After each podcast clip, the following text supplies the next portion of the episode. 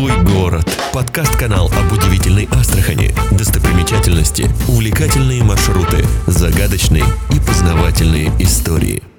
Вот вы упомянули науку, упомянули туризм. А я знаю, что некоторые наши слушатели, они, может быть, не, не очень себе представляют, что же такое заповедник. Это какая-то территория, там есть какие-то люди, которые чем-то занимаются. Вот давайте расскажем, чем же вообще занимаются люди в заповеднике. Ну, в настоящий момент у заповедника четыре задачи. А, то есть мы такой, как э, четырехголовый Змей Горыныч, да, с одним общим телом, то есть с одной общей территорией, но с четырьмя головами, которые каждый занимается своим делом, хотя вместе очень сотрудничают и дружат. Да?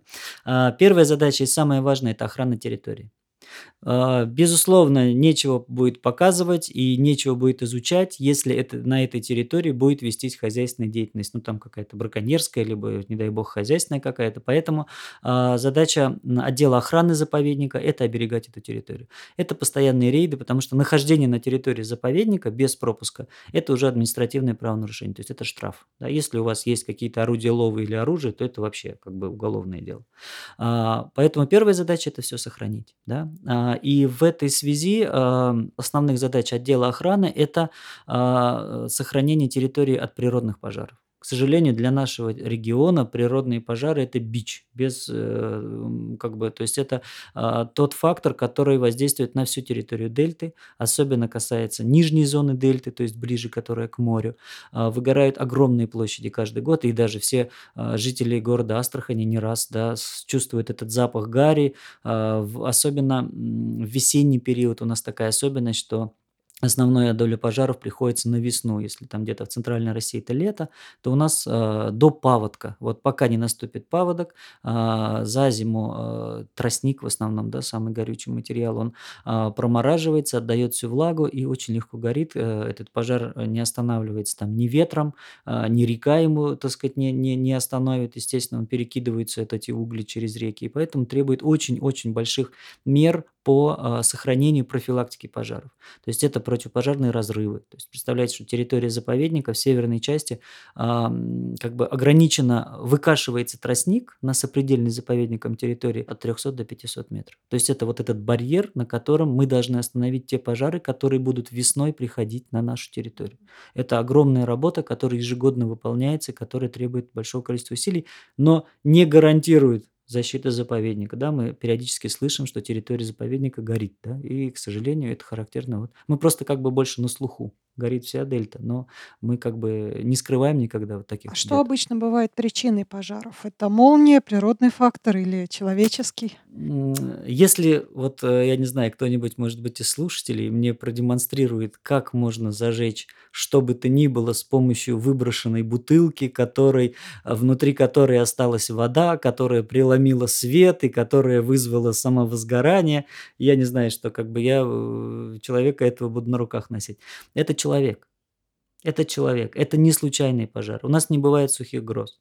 А, ну, 99%, 1% оставим да, на какие-то всякие моменты, это а, деятельность человека. Осознанное, либо неосознанное. Так, ну хорошо, вот вернемся к нашему замечательному Змею Горынычу. Про да. одну голову мы поговорили.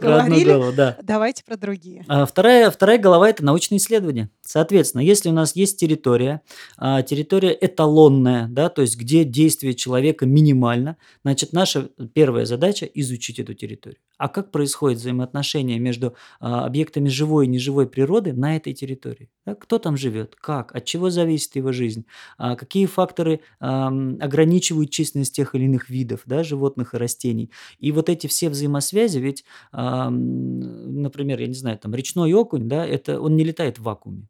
Да? Это, так сказать, это организм, который а, обитает в конкретных условиях. Он а, ищет конкретные кормовые ресурсы. Ему нужны определенные условия для нереста. Да? У него есть определенный набор хищников, набор паразитов. И вот этот комплекс, а, вот а, изучение этого комплекса, это и есть самое интересное, мне кажется, в научной работе. И вот научные сотрудники, они тоже а, как бы доминируют именно такой комплексный подход. Мы как бы стараемся так же, как это в природе взаимосвязано, также и методами разных наук изучать вот эти процессы, которые проистекают. И, значит, есть этот эталон, мы изучили этот эталон, мы можем сравнивать этот эталон с территориями, где ведется хозяйственная деятельность. Вот для чего важен заповедник. То есть мы понимаем, опа, пошло засоление на какой-то территории. А с чем это связано? А это связано с тем, что вы построили дорогу, но не поставили там не какое-то количество труб, грубо говоря, да, которое обводняло бы весной эту территорию. А Дельта Волги, для Дельты Волги это очень большая проблема засоления территории. Да? Казалось бы, ну вот дорогу здесь залило весной, а вот здесь вот не залило. Все, где не залило, будет соль. Это прям вот через несколько лет однозначное правило. И вот э, знание и умение сравнить эталонную территорию с сопредельной, это вот в том числе научные исследования. Для чего они нужны в заповедниках? То есть для того, чтобы грамотно сохранять природу, в первую очередь нужны знания. Ну, это, конечно, да. да. Знания нужны в, всегда, скажем так, не только чтобы сохранить природу. Э, Согласна. Ну, Третья голова, третья. третья голова, да, мы прям по головам считаем. А, Это экологическое просвещение. То есть мы сохранили, изучили, нам надо рассказать. И главное, вовлечь как можно больше людей а, в эту деятельность. И для этого проходит а, огромное количество разных мероприятий, начиная со школьников и заканчивая пенсионерами. То есть все группы населения а, вовлекаются. Где-то это конкурсы рисунка, где-то это какие-то открытки, где-то это а, конкурс экологических театров, например, который много лет проходит а, на базе, ну, как бы под эгидой заповедника. А, Это и какие-то бесплатные экскурсии на территории заповедника для разных социальных групп, да. Это и волонтерство очень широко развито, и в том числе на нашей территории, когда люди приезжают в свое свободное время, помогают, учатся, познают, то есть все вот в таком вот комплексе. Вот.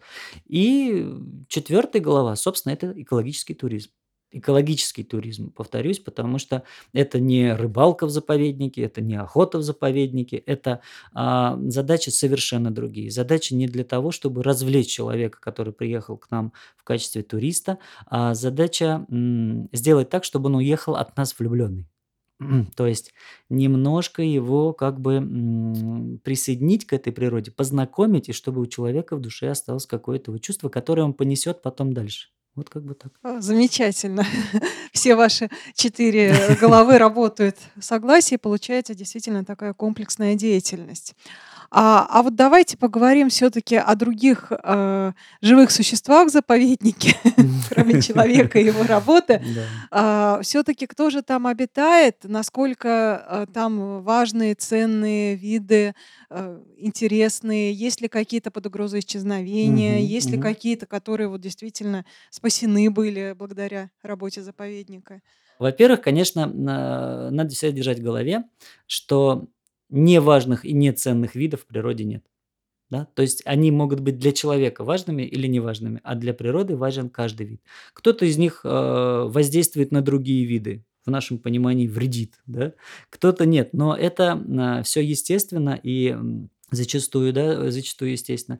И если говорить о дельте Волги в целом, то это, а, ну вот есть такое, как бы часто очень используется слово уникальный, да, там уникальный регион, уникальное там что-то, мы очень его за- заездили это слово, на мой взгляд, но применительно к дельте Волги его можно на 100% использовать. Уникальная дельта, почему? Потому что, во-первых, а, далеко не все реки образуют дельты. А, Дельта Волги крупнейшая в Европе. Это седьмая дельта по площади в мире. Да? а, с одной стороны. С другой стороны, эта дельта расположена фактически в зоне полупустынь. То есть абсолютно засушливый район. У нас справа и слева Калмыкия, Казахстан, да, мы все выезжали из города, мы видим, что это из себя. И посреди вот этой пустыни огромный оазис.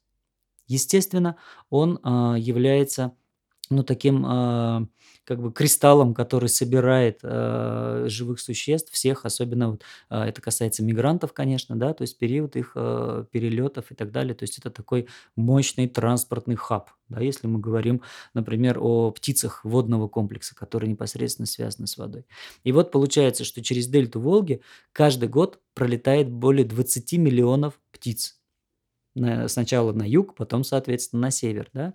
А это птицы, которые летят с территории Западной Сибири, это птицы, которые летят с европейской части России. Часть из них зимует у нас, а часть э, уходит еще дальше. И вот этот э, миграционный маршрут, этот элемент миграционного маршрута, он э, жизненно важен не только для астраханских птиц, да, не только для российских птиц, но и для мировой популяции. Потому что это вот такое вот важное место. Здесь как бы я нисколько не кривлю душой, не пытаюсь преувеличить нашу роль, но а, действительно роль вот именно дельты Волги, она очень велика для этой группы э, птиц. Продолжение нашей беседы последует.